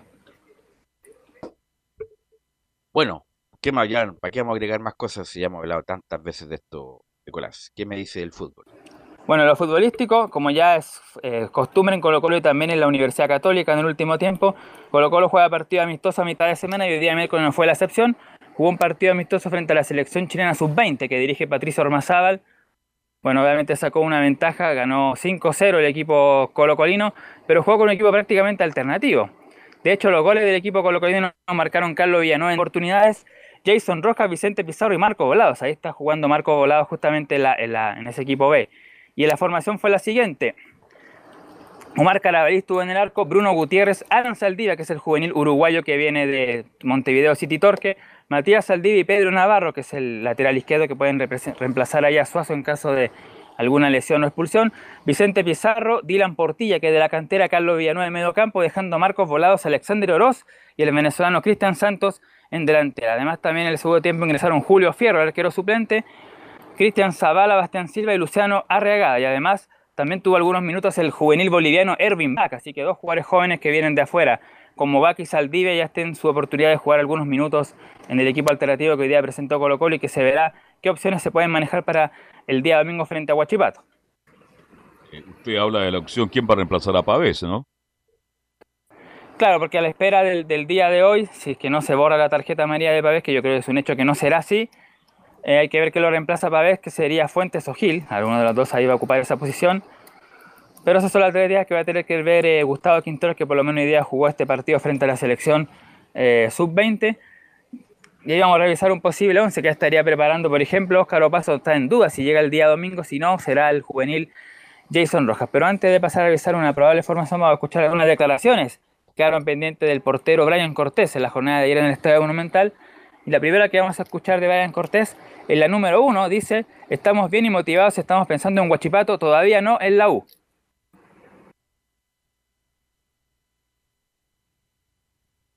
Eh, como tú lo dices, estamos nosotros, en verdad estamos bien, estamos motivados, esto está recién empezando. Obviamente queremos, queremos siempre ir por los tres puntos, por el triunfo, que es como lo que queremos ir a buscar ahora con Guachipato. Estamos netamente pensando en ello, más allá del clásico no, no lo estamos pensando, para serte sincero. Estamos pensando en lo que la fecha que viene y después se verá lo que pasará, pero obviamente nosotros vamos a buscar eh, el punto ya, los tres puntos de visita y después ya lo que se aproxima, lo que venga y, obviamente nosotros estamos con toda la motivación de, hacer un lindo campeonato. Claro, porque ahí le preguntaban justamente del partido ya en dos semanas más, pues entonces él dice obviamente está empezando primero en Huachipato y después la Universidad de Chile, considerando que Huachipato es un equipo que si bien es cierto no ha tenido un tan buen arranque, pero igual siempre va a ser un equipo difícil, sobre todo jugando ya en el Estadio Cap de Talcahuano.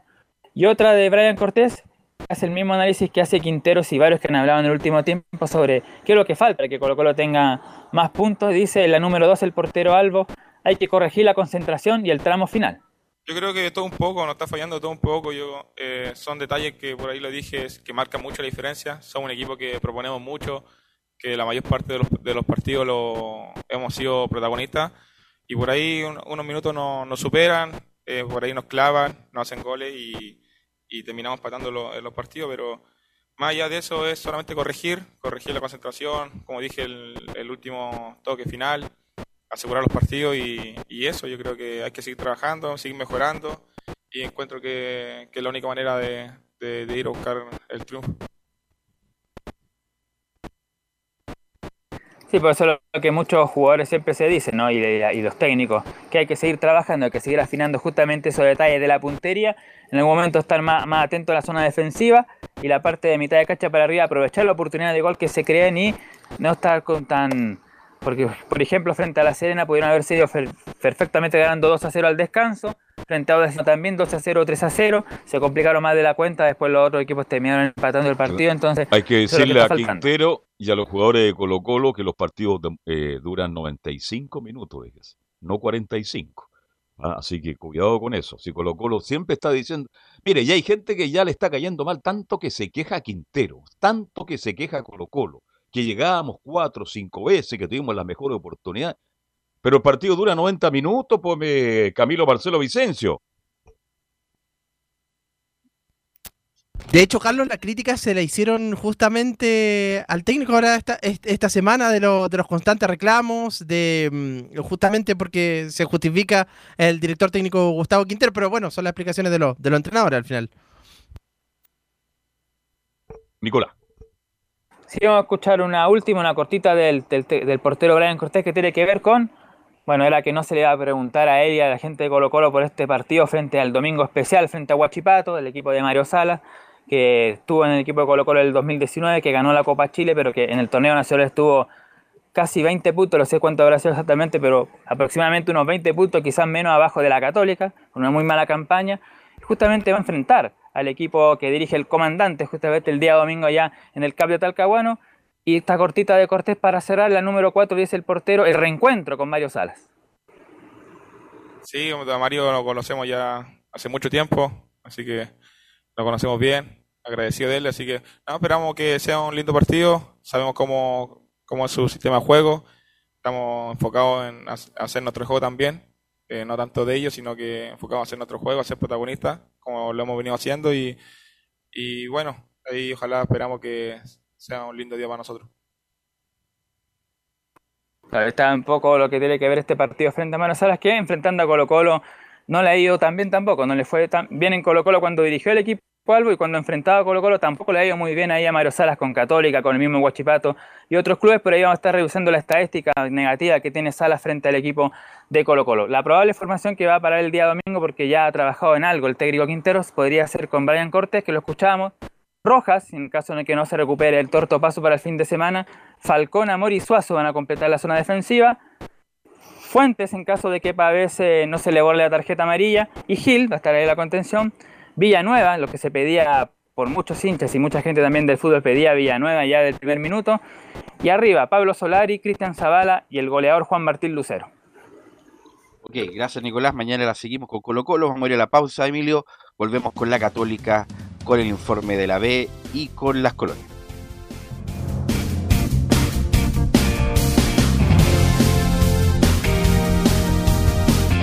Radio Portales le indica la hora. 14 horas 31 minutos.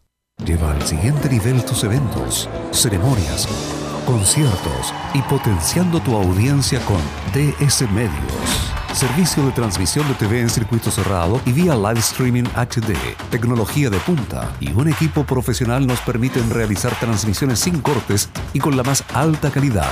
Cotiza ya ingresando a www.dsmedios.cl. Comercial IAC y Compañía Limitada. La mejor calidad mundial en laminados decorativos. Comercial IAC y Compañía Limitada es Pertec en Chile, San Ignacio 1010, Santa Rosa 1779, Avenida Mata 446 y Portugal 501. Comercial IAC y Compañía Limitada es Pertec en Chile.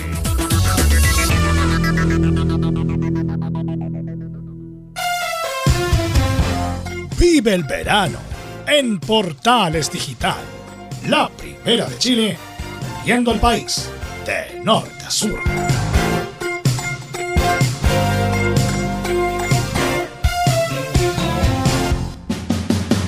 Un acercamiento electrónico a todo lo que pasa en el fútbol. Escuchas Estadio en Portales en su edición central, la primera de Chile, uniendo al país de norte a sur.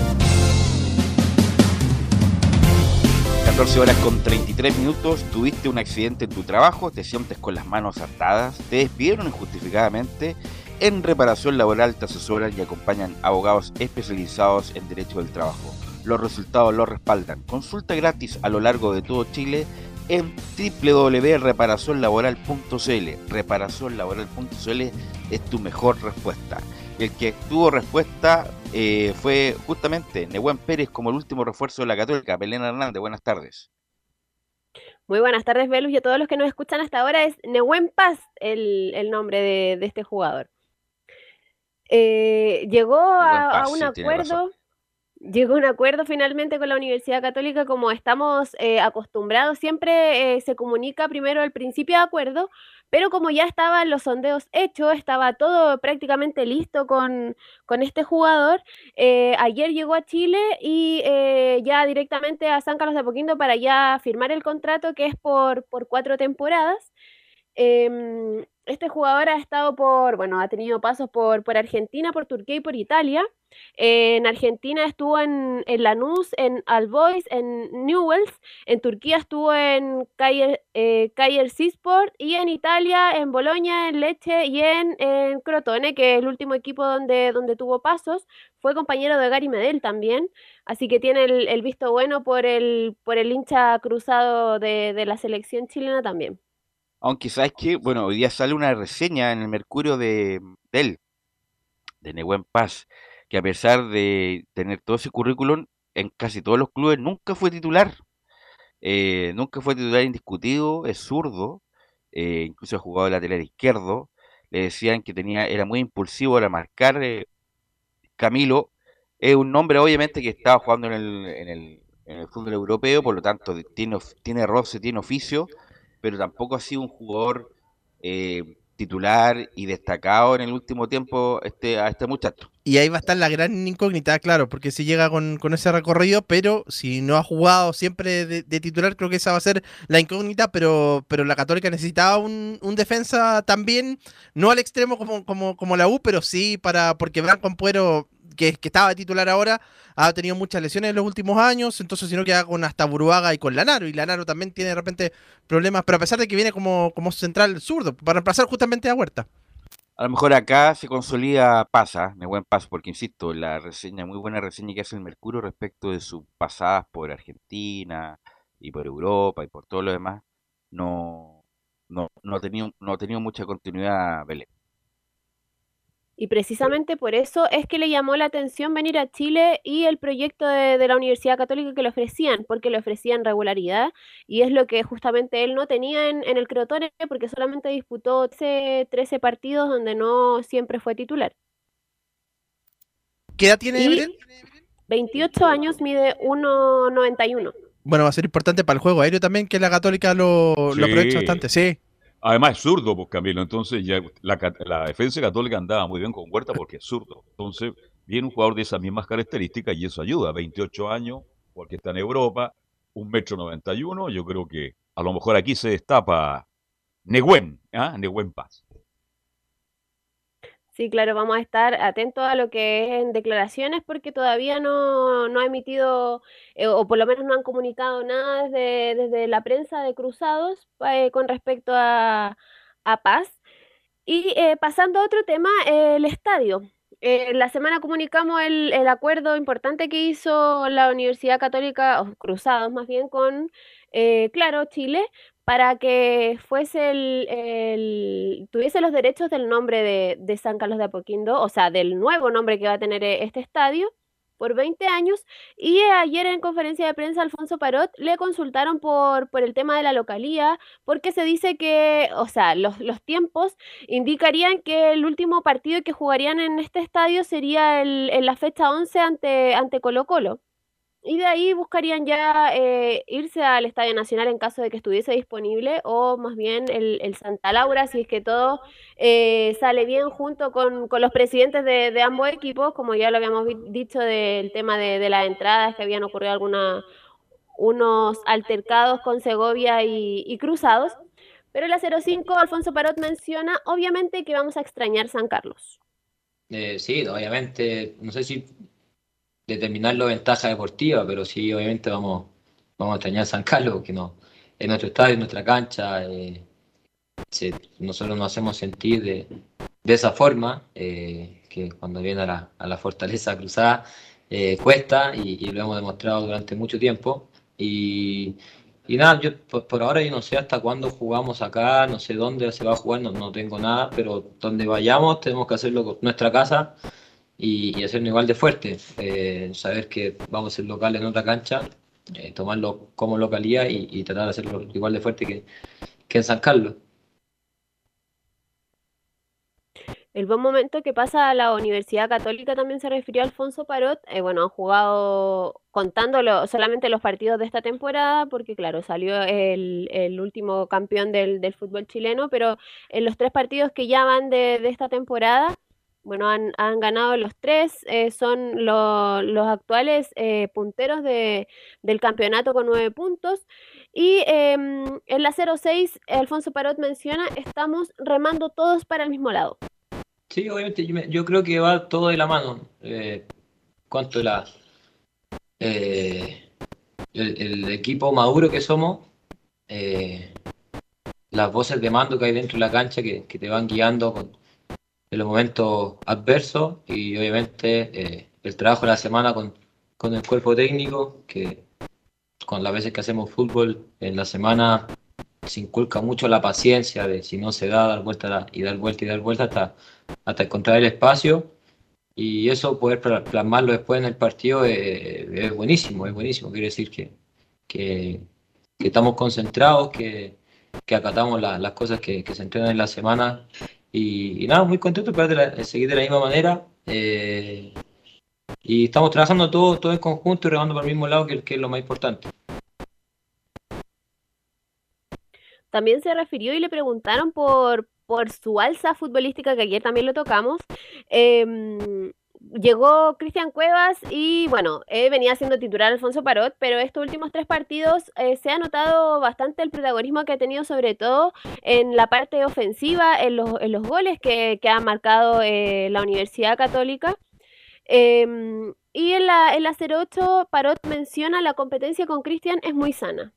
Eh, acabaría un poco, la verdad, por el tema de, los de los protocolos que ocupamos acá, se comparte muy, muy, muy poco el, el camarín, pero bien, competencia sana, eh, como ha sido todos estos años en, en Católica.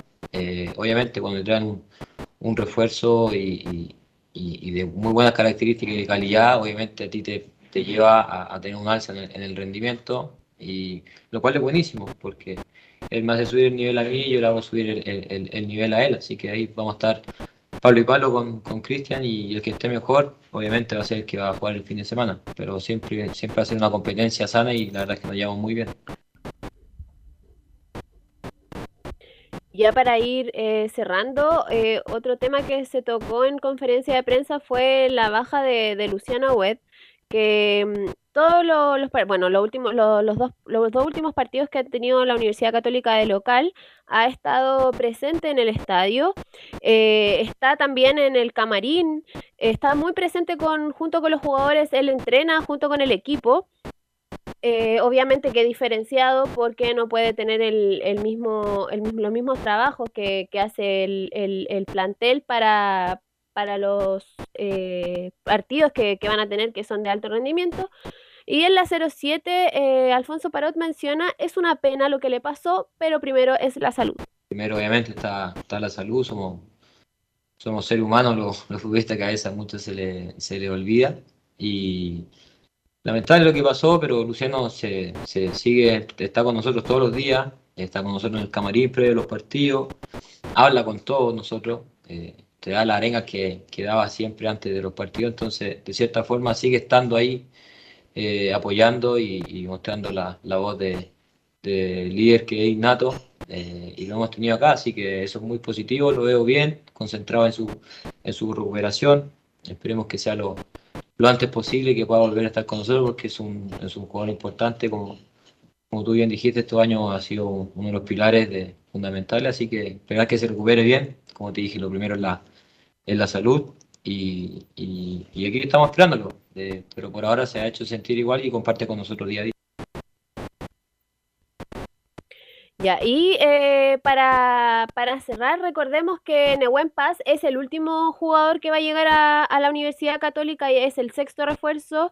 Eh, bueno, llegó Nicolás, Gala, eh, Nicolás Peranit, Sebastián Galani, Cristian Cuevas, eh, Lucas Melano, Yamil Azad y el último Nehuen Paz que se va a integrar a, las, a los trabajos de, de competencia dentro de estos días. Y em, ya se cierra el plantel para, para Cristian Paulucci de cara a esta temporada. Ok, ok, gracias Belén. Eh, insisto, Católica, vamos a ver el nivel de paz, porque como lo dijimos también, todos los refuerzos que trajo Católica, Camilo, no son como para, claro, para Incorporaciones. incorporaciones como para reemplazar a los titulares que ya tiene, eh, pero no, no hay ningún, diría yo, eh, Fórmula 1 metido en los refuerzos. No, de hecho, el, bueno, el plantel anda bien con respecto a él mismo del año pasado. Si uno analiza las formaciones titulares, no hay ninguno que, que haya sido titular. Uno ve lo de Galani, que fue la Supercopa, que fue un mal partido, después no ha sido prácticamente, creo que no ha ido a la banca tampoco. Interesante Después- lo que dice usted. ¿Qué pasa con Galani, oiga? Ya, y por, por sa- es que saber está en un buen nivel nuevamente. Bueno, el resto, lo de Cristian Cuevas, también va a tener que esperar bastante por lo de por lo de Alfonso Parot. Melano eh, tampoco ha jugado. eh, y el único que entró algunos minutos fue Assad y, se- y tuvo la lesión. Entonces, son incorporaciones por ahora. Sí, son incorporaciones, absolutamente de acuerdo. Don Carlos, Sí, Sebastián Galani tiene un pellizcamiento posterior de tobillo izquierdo. ya. Esa es la razón por la cual perdió protagonismo. part- Partió de titular. Y le va a costar recuperar la titularidad porque Saavedra está levantando. Bueno, un equipo grande, importante como Católica, cuesta, es más competitivo. Y en cuanto al estadio, yo creo que Católica en cualquiera de los dos estadios se, se va a sentir cómodo. Una cancha buena como el Nacional, si es que está a disposición del fútbol, No, dicen que a contar de mayo. es Distinto San Carlos, está la gente, Claro, la, ge- la gente pero- cerca, ya. Santa Laura, ahí la gente No está- le va a prestar, pues ya sabemos que no. ¿Usted cree? No, si Pero al final Segovia va a tener que ceder. pues, va Pero a tener ¿cómo que que, ceder. que si Segovia no se dio nunca con la U el año pasado? Va a ser, si ya dijo. ¿Usted ya cree que por esta Cuando Segovia dice. entrada- Parece que usted no, no, no- No, si lo escuché, pero. Usted parece que no conoce Segovia. Cuando Segovia. Sí, lo conozco. Cuando Sego- Almorcé tres veces con Pero él. cuando Segovia dice algo, no es que dice ya lo vamos a ver. Él, él cumple el asunto. Con lo, con, la- con lo de la U, del famoso cuarto cupo, la Copa Chile, la cuestión de la Copa Libertadores, la U eh, pidió. ahora la, U, la, pidió están buenas. la U pidió precio. Todo el año pasado por la Santa Laura no se lo quisieron prestar. Ahora porque hubo una negociación con Palacio, cambiaron de dirigente. Ahí hay un. Pero con la de la Católica, si no hay algún gesto de la Católica pronto, eh, Católica va a tener que jugar en el Nacional nomás o en otra parte, no en el Santa Laura. A menos que pongan la plata, que no creo. Gracias, Belén. Buenas tardes. Belén, Belén, y lo de Orellana, ¿qué pasa Ah, con buen tema Orellana? Todavía no hay nada confirmado. No, bueno, tiene estas últimas horas para, para ver qué va a pasar, pero según yo se va a quedar en la Universidad Católica. Ya, mira, porque ayer se habló mucho de, de Orellana y que prácticamente quería salir de la Católica. Bueno, eso es noticia en desarrollo. Gracias, Belén. Eh, Emilio, vamos con Rodrigo Jara, que nos va a informar del ascenso, de todo lo que viene del ascenso en el informe de nuestro compañero Rodrigo Jara. Arrancó una nueva fecha del ascenso nacional y nosotros aquí en Estadio en Portales, como siempre, volvemos con nuestro reporte del fútbol de plata de Chile. Vamos a revisar resultados y también tendremos declaraciones de los protagonistas de los partidos que se han estado jugando de esta segunda fecha del ascenso nacional. Partir diciendo que el primer partido de la jornada fue el que disputaron los elencos de Deportes Temuco y Santiago Wanderers con ganancia del equipo local por gol de Byron Bustamante en el minuto 6 de la primera parte. 1-0 ganó el cuadro de Deportes Temuco a Santiago Wanderers. De ese partido vamos a escuchar al goleador del cuadro temuquense, Byron Bustamante, quien nos entrega sus eh, impresiones de haber sido figura del encuentro y autor del único gol. Un partido bastante eh, duro que supimos sacar adelante, premio al esfuerzo grupal de todo el equipo. Creo que en los últimos minutos defendimos de buena manera. Y quizás las cosas negativas son que, no pudimos desplegar nuestro fútbol al 100% en el segundo tiempo, pero eh, lo podemos ir mejorando a lo largo del campeonato y esperemos que así sea. Así que contentos con el triunfo y, feliz por el esfuerzo del equipo y la unidad que se demostró en cada pelota durante el juego. Ahora es momento de escuchar al técnico wanderino Jorge Garcés, quien también nos entrega su opinión sobre el partido disputado en el Germán Becker de Temuco. Eh, sí, nos costó un poco entrar en el partido, pero así todo, con las dificultades que tuvimos, me parece que nos fuimos superados. El 1-0 me pareció injusto los 5 minutos, porque después de eso no tuvimos ningún apremio, digamos, de Temuco, menos en el segundo tiempo, en que no tuvo ninguna llegada de peligro y que nosotros sí bien pudimos haber eh, empatado el partido, con creces. Me parece que El segundo tiempo el equipo fue muy superior, se jugó desde mitad de cancha hacia arriba. Nos faltó quizás tranquilidad y profundidad en un momento determinado, pero, pero en la suma y resta no nos podemos quedar con el, con el resultado.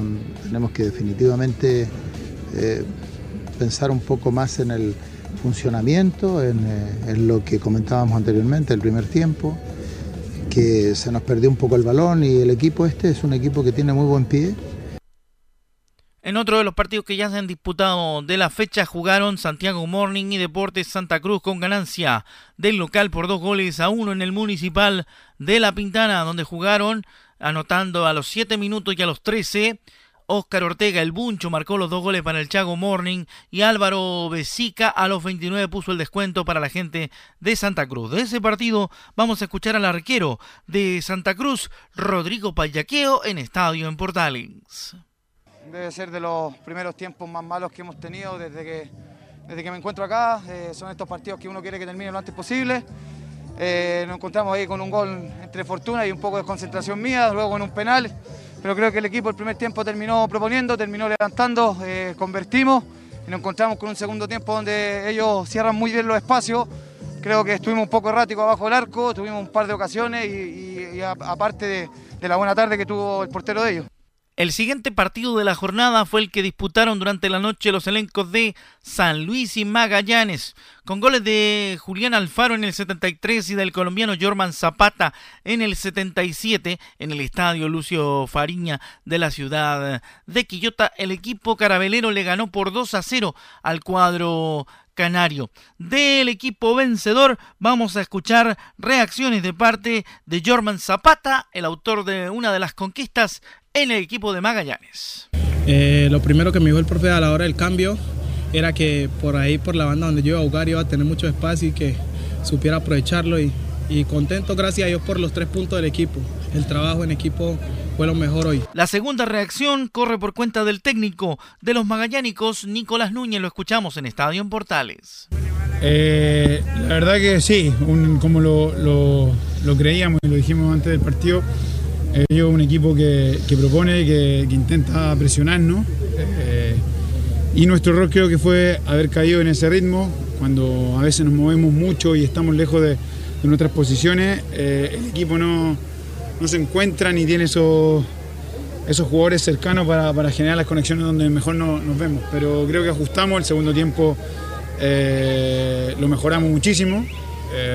valoro mucho la intención siempre de querer jugar y, no, y no claudicar en, en, nuestra propuesta, así que creo que eso fue un premio a lo que mostramos. Igual eh, San Luis no, no, nos presentó un problema, creo que lo pudimos solucionar y, y nunca nos vimos tampoco superados eh, en, ese ámbito, en el, partido. Sí, a diferencia del partido con Puerto Montt, eh, se hizo mucho más de ida y vuelta y ese, y ese juego creo que no, no, Para el resto de la jornada esperan los siguientes partidos. A las 6 de la tarde un interesante partido entre, entre Deportes Recoleta y el Vialito Fernández Vial a contar de las 6 de la tarde en el estadio Santa Laura. Luego a las 20 horas 30 minutos Rangers contra Melipilla en el fiscal de Talca. Recuerda que todos los partidos van por la www.mdsports.cl, medio asociado de Estadio en Portales. Así que para que no se los pierda. Y para el día jueves está el partido entre la Universidad de Concepción y Cobreloa a las 18 horas en el Esterroa Rebolledo. Decir que en el equipo de Fernández Vial hay mucha expectativa esperando este partido, del cual ya tenemos la probable formación del cuadro de Vialito, que sería con José Luis Gamonal en la portería, Diego Sangüesa, Bastián Solano, Benjamín Vidal, Fernando Ponce y Kilian Delgado, Arturo Sangüesa, Itan Espinosa, Felipe Loyola, Kevin Herbotel y Gustavo Gotti. Recordar que el partido, reiteramos, se juega en la tarde de hoy miércoles a las 6 de la tarde, 18 horas, y estaremos en Estadio Portales contando las novedades del partido del Vialito frente a Recoleta en el debut de los Recoletanos en la Primera División B. Ok, gracias Rodrigo por el informe, muy buen informe de la B. Eh, a pesar que lleva muy pocas fechas, pero si no gana luego el señor Garcés en Wander, cuidado, ¿ah? porque sabemos que el señor Sánchez de poca paciencia, don Reinaldo. No hizo un gran plantel, ¿ah? La, Ah, sí. la- la- la plantilla son jugadores jóvenes, así que estar apostando a los jóvenes. Así que bueno. Complicado el, el señor- caso de Santiago el Wander. Oye, Vidal jugando ahora en el Arturo Fernández Vial, un central que en un momento dado está en la U. Benjamín Vidal. Sí, pues central. En la U, en la Católica. Él, tenía problemas en la cabeza porque condiciones tenía. Sí. Hasta, en, hasta en Coquimbo fue banca Vidal. Un hombre que en algún momento incluso fue llamado a la selección chilena. Bueno, hoy día debuta un nuevo reportero, un nuevo reportero que es don Emilio Freisas, que nos va a traer toda la información del Audax italiano en la previa de su partido por Copa Libertadores eh, ante Estudiantes de La Plata, Emilio. ¿Cómo estás, eh, Velus? Un gusto de saludarlos. Hola, a todos muchacho. A través de Estadio en Portales. Carlos, un placer. Y efectivamente, hoy día estamos eh, a la espera, ¿no es cierto? A la espera de lo que va a pasar con el debut de Audax eh, italiano por Copa Libertadores eh, de América. Nada menos que ante el siempre complicado Estudiantes de La Plata, duelo que, ¿no es cierto?, eh, está pauteado para el, el día de hoy. Tenemos eh, el, el horario acá a, la vista. A ver si lo, si lo tenemos por acá. Gracias. ¿eh? Pero bueno, lo concreto es que los eh, itálicos no van a, a entregarla tan fácil al- al- a los trasandinos. De hecho, ya lo advirtió el, el- el- el técnico Ronald Fuentes y van a ir sin duda con, con lo mejor de, que, que tienen al, al respecto eh, para, eh, para hacer una, una presentación, esperemos, eh, lo, lo más, eh, eh, lo más positiva posible el- para sacar un, un buen resultado. Lo cierto es que el, el, el conjunto itálico Oiga, 21 a 30 el partido. 21 a 30, justamente. 21 a 30 el partido de Audax con Estudiantes. Lo cierto es que, tal como lo, adelantábamos en la edición matinal de Estadio en Portales, la más probable formación eh, de Audax italiano sería con Joaquín Muñoz en el arco, Nicolás Fernández, Carlos Labrín, Fabián Torres y Roberto Cereceda en defensa. Nicolás Aedo, Osvaldo Bozo, Fernando Cornejo y Michael Fuentes por zona media, dejando a Lautaro Palacios y Luis Riveros en ataque. Eh, hay que tener en cuenta que los de la Florida, ¿no es cierto?, no han tenido el mejor arranque de temporada, donde por el torneo local registran dos derrotas y un empate conseguido en la tercera fecha ante Colo Colo en condición de visitante. ¿Qué pasa eh, ahora con eh, el elenco pincharrata? ¿ah? La realidad de- del conjunto trasandino es diametralmente opuesta. Viene en condición de invicto. Eh, sus tres primeros duelos en el campeonato argentino cosecharon únicamente victorias frente a Independiente, Huracán y Lanús respectivamente. Eh, probable formación eh, del conjunto de estudiantes. eh, el técnico Ricardo Zielinski planea parar un equipo con Mariano Andújar, Emanuel Más, Fabián Noguera, Agustín Rogel, Leonardo Godoy, Jorge Rodríguez, Jorge Morel, Fernando Zucchi, Gonzalo del Prete, Leandro Díaz y Mauro Boselli. Eso por lo menos la probable formación del cuadro de Estudiantes de La Plata, eh, que enfrentará eh, en calidad de visita ante Audax Italiano esta, esta noche 21 a 30 horas eh, y que por supuesto va a significar el debut del, del conjunto chileno en, en esta versión de la Copa Copita Copera. Escuchemos precisamente impresiones de, de Audax Italiano en la previa de este trascendental eh, duelo. Escuchemos la primera de, eh, del, técnico eh, Ronald Fuentes que dice en la 0-1 el juego es determinante y la idea es ser protagonista y hacer valer la localía ante estudiantes. Sí, la motivación es una cosa importante, pero el juego es lo más determinante, definitivamente. Y lo que hablábamos con los jugadores hoy, que hemos estado hablando también, no solamente cara a este partido, sino que a lo que es el año futbolístico, es tratar de, de ser protagonista, de jugar un poco más arriba, de generar nuevas oportunidades de gol, que sí lo estamos haciendo y ojalá poder aprovecharla, acostumbrarnos a jugar más en función con el balón que corriendo detrás de ella y en condición de local tenemos que hacer valer la localidad, sí o sí en Copa Libertadores eso es determinante, así que queremos mañana, sabemos que hay muchas desventajas de, todo, desde, desde lo deportivo, desde los planteles, desde lo económico, pero como lo dije anteriormente, nuestra idea es competir en la cancha, trataremos de que esas distancias no se noten y, y hacer valer y que sepan que nosotros también tenemos las aspiraciones de poder pasar esta llave, que, que va a ser una llave que les va a costar mucho. Si quieren pasar, van a tener que sufrir mucho, y queremos, como dije también la vez anterior, de poder llegar al partido de vuelta el próximo miércoles eh, con, las opciones de clasificar. La palabra del técnico Ronald eh, Fuentes eh, y por cierto también tuvo referencia precisamente a cómo vienen con el impulso tras el resultado obtenido ante Colo Colo en, la, en el marco de la tercera fecha del torneo nacional y dice la 0-2 en el partido de Colo Colo hicimos cosas buenas y debemos seguir mejorando en detalles. Eh, y en general bien, con, con, el ánimo como corresponde. Sabíamos que, habíamos hecho una actuación falsa el primer partido, el segundo mejoramos, el partido en Colo Colo hicimos cosas buenas también. Eh, creo que Colo Colo no fue superior a nosotros, que eso también es importante. Y tenemos que seguir creciendo, mejorando los pequeños grandes detalles que, que hemos cometido errores, sobre todo en el plano ofensivo, cuando estamos en superioridad, cuando hacemos esas transiciones rápidas, que las hacemos bien en el inicio, pero que las terminamos mal, tenemos que corregir eso y seguramente si eso lo hacemos eh, vamos a tener más oportunidades de poder convertir goles. Así que en eso estamos, ahí trabajamos con, los no citados, más los que habían ido a la banca, los, jugadores que habían jugado más de, 70 minutos hicieron el segundo día de recuperación para ya mañana trabajar bien con todo el grupo y con el equipo que va a entrar jugando el día miércoles. Así que estamos muy bien con la motivación full y con ganas de seguir mejorando futbolísticamente.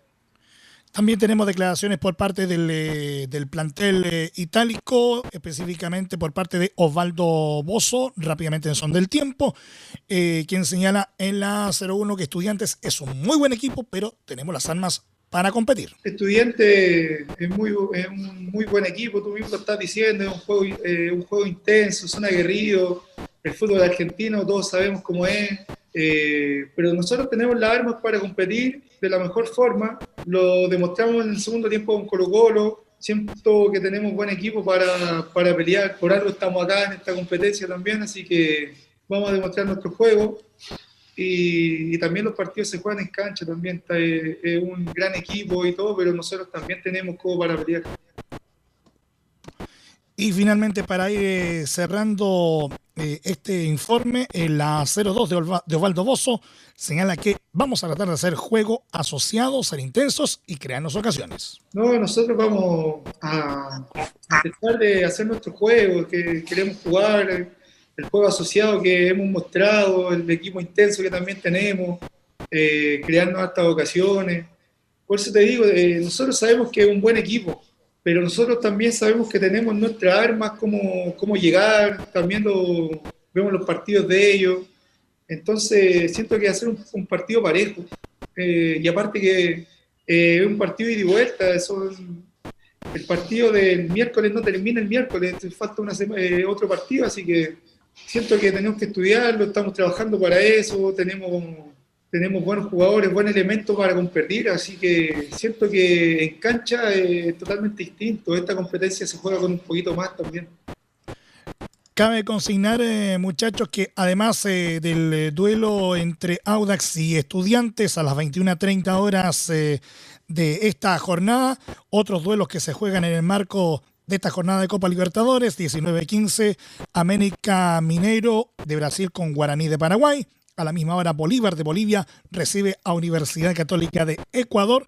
Y a las 21.30, en simultáneo con el partido de los itálicos, Barcelona de Ecuador recibirá a Universitario de Perú. Muchachos, ustedes con la bajada. Ok, gracias. Se juega en Rancagua, 21.30 ¿eh? horas. En Rancagua se juega este partido entre Audax y Estudiantes de La Plata. Gracias, Emilio. Gracias a todos los que participaron. Mañana nos encontramos en otra edición de Estadio Portales.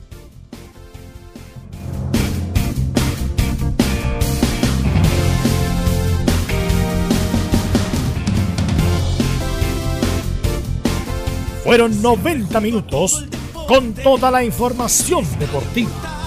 Vivimos el deporte con la pasión de los que saben. Estadio en Portales fue una presentación de Almada Comercial y Compañía Limitada. Expertos en termolaminados decorativos de alta presión.